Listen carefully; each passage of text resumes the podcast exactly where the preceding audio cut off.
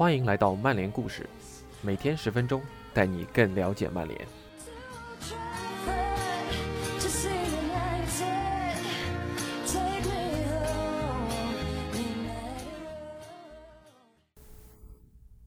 各位听众，大家好。上周由于工作繁忙，临时取消了曼联故事的更新。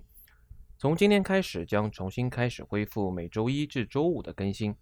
而考虑到十月份我有一个考试，我也将在之后几周尽量多囤上一些节目，以便复习应考期间节目的正常更新。本周节目的主题为双子星，将为大家带来《This Football Times》网站上一系列关于曼联历史上双子星的故事。其实很多故事大家也都知道，但保不齐有新来的球迷不是很了解，那就当这周的节目做一个科普好了。今天的曼联故事。将要讲讲黑风双煞约克和科尔的故事。之前费迪南德谈到自己和维迪奇的组合是曼联最强二人组时，我忘记是约克还是科尔跳出来说他们的黑风双煞组合才是排名第一的组合。这里我不去讨论他们孰对孰错，我们就直接跟随特雷弗·穆雷一同回顾一下这对锋线搭档的故事。以下是今天的曼联故事。天作之合的黑风双煞，安迪·科尔和德怀特·约克。曼联在弗格森爵士的带领下走过了一段历史性的旅程，在英格兰乃至全球的足球版图上都留下了许多辉煌的时刻，而红魔在1998至99赛季的三冠王，则是其中最突出的成功。安迪·科尔和德怀特·约克是那个辉煌赛季的重要组成部分。在俱乐部历史上最辉煌的赛季中，他们给球迷们留下了许多伟大的时刻。因此，考虑到他们当初组合到一起的原因，就更令人惊讶了。与人们对主教练弗格森的预计截然不同，科尔和约克的组合并不是一个深思熟虑的计划，而是为了一场普通的联赛仓促做出的决定。简单来说，科尔和约克的组合。并不是伟大的苏格兰人心目中锋线组合的首选。起初，福格森根本没打算搭建黑风双煞的组合，约克基本上是他追求克鲁伊维特失败后的替代方案。而在1998年10月对阵南普顿的联赛比赛前，福爵爷甚至没有考虑过让约克的出场顺位排在谢林汉姆和索尔斯克亚之前，就像一次意外发生的实验。黑风双煞二人组是福格森的一次偶然发现，两人从一开始就建立起了良好化学反应，就让他们在接下来的几个赛季里成为了欧洲最可怕的锋线组合，也赢得了来自世界各地的广泛赞誉。科尔和约克在当天对阵南安普顿的比赛中都取得了进球，前者在比赛的第十一分钟就助攻后者取得开门红。从而预示着这对锋线组合将在曼联之后的国内比赛和欧洲比赛中都会发挥重要作用。毫无疑问，科尔约克的双人组给曼联带来的最经典时刻之一，就是欧冠客场在诺坎普球场与伟大的巴塞罗那的比赛。约克在小组赛对阵加泰罗尼亚人的比赛中梅开二度，完成了几次精彩的射门。但科尔的绝杀进球才真正凸显了曼联黑风双煞组合的致命威力。事实上，这粒进球之前的进攻配合才是最吸引人的地方。罗伊·基恩在距离对方十八码处一脚看似没有威胁的传球传向约克，约克使出狡猾的假动作，让过皮球，让球滚到科尔面前，迷惑了上抢的防守球员，找到了一丝空隙。随后，科尔和约克进行了一次精彩的二过一配合，以迅雷不及掩耳盗铃之势撕开巴萨的防线。科尔在门前获得单刀机会，冷静地将球射入网窝。这粒进球意义非常重大。这场胜利最终让曼联获得小组第二，让他们获得了进军淘汰赛的资格。而且，这粒进球的细节也揭示了球队锋线组合的关系：他们是在一个频道上踢球的，彼此互相理解。不需要指出跑位路线，也不需要打手势指出传球到哪个区域。这对组合只是在用一种让表现主义发挥到极致的方式，在互相配合着踢球，而且在与欧洲豪强的对抗中得到了回报。他们踢的是心灵感应的足球，他们在自己的脑袋里模拟踢球，向另一个人发出看不见、听不见的密码信号，而他们的对手完全无法破解或者解码这些信号。这是一种无法教授的足球方式。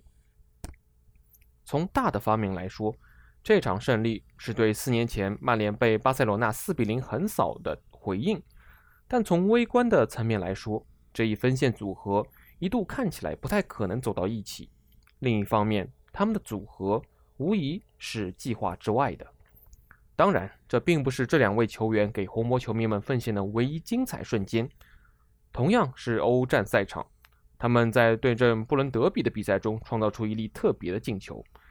当时科尔在左侧一个隐蔽的跨步让球，球传到约克脚下，约克没有弹弓，把球回做给自己的锋线搭档，后者毫不客气地将球挑过门将。还有他们在对阵尤文图斯的比赛中的精彩配合，科尔一记漂亮的传中找到约克，约克抓住机会头球顶入网窝。又或者是在对阵莱斯特城的比赛中，约克最终将球送入空门。在科尔甩开盯防自己的防守球员后，一脚大力射门，皮球打到横梁上弹出。约克在门前截的皮球，轻松打入空门。他们这对组合拥有前锋需要的一切素质：迅捷的速度、敏捷的思考、巧妙的支援、坚韧的品格和高超的技术。如果第一脚射门被门将扑出，或是被后卫挡出，那他们中的任何一个人都会在第一时间。继续向球门施压，并撕开防线，努力寻找射门的机会。他们互相帮助，互相支持，努力在大场面比赛中发挥出最大的作用。这无疑是受到了福格森和球迷们的期望的刺激。正如科尔自己过去所说，对于这种心理关系，他们知道如何根据对手是谁而调整自己的表现。无论是科尔还是约克。都不是专职负责接应长传或负责头球抢点的，也不是专职利用速度负责插将空当的。他们两人打法灵动，可以互换位置，也可以随意交换互相之间的角色。如果其中一个人没法进球，那另一个人就会挺身而出打破僵局；如果其中一个人处在越位的位置，另一个人无法传出致命直塞，那持球的这个人就会尝试斜线跑动。用射门来延续进攻的势头。更为可怕的是，他们两个也都可以单独发挥。即便他们没法通过潇洒的踢墙二过一联系在一起，他们也可以选择远射，或者接应贝克汉姆或吉格斯的传中，球送入网窝。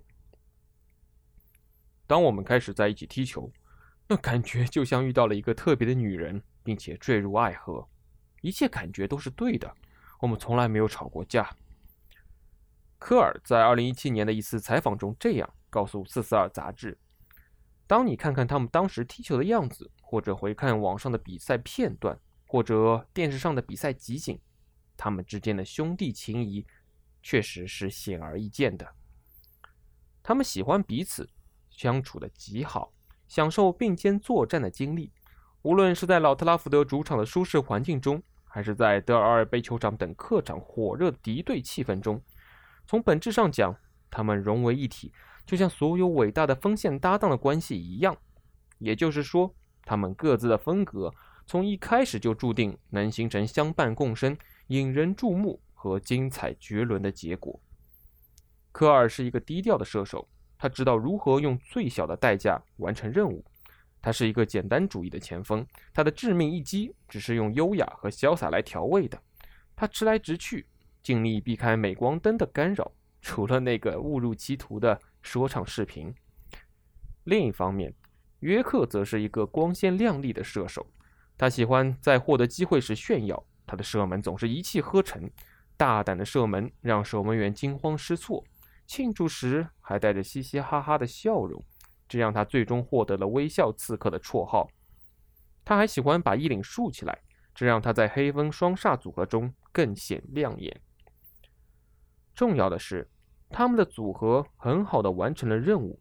他们虽然没有其他一些顶级搭档那样的天赋，但他们有的是活力、热情和给你带来的惊喜。在那个著名的三冠王赛季中，科尔和约克联袂贡献了五十三个进球，其中三十五球是在联赛中打进的。这一非凡的进球数据巩固了他们在球迷们心目中的地位。而接下来的一个赛季，科尔和约克联手在联赛中同样取得了毁天灭地的效果。他们以十八分的优势夺得冠军，联手打入四十六球。此后，两人的影响力和效果开始大大削弱，直到科尔最终在二零零一至零二赛季中离开了俱乐部，而约克也在不久后离开了。在这段合作关系因为范尼斯特鲁伊的到来而中断，以及弗格森又一次重建开始前，科尔和约克给球迷们带来了很多美好的回忆。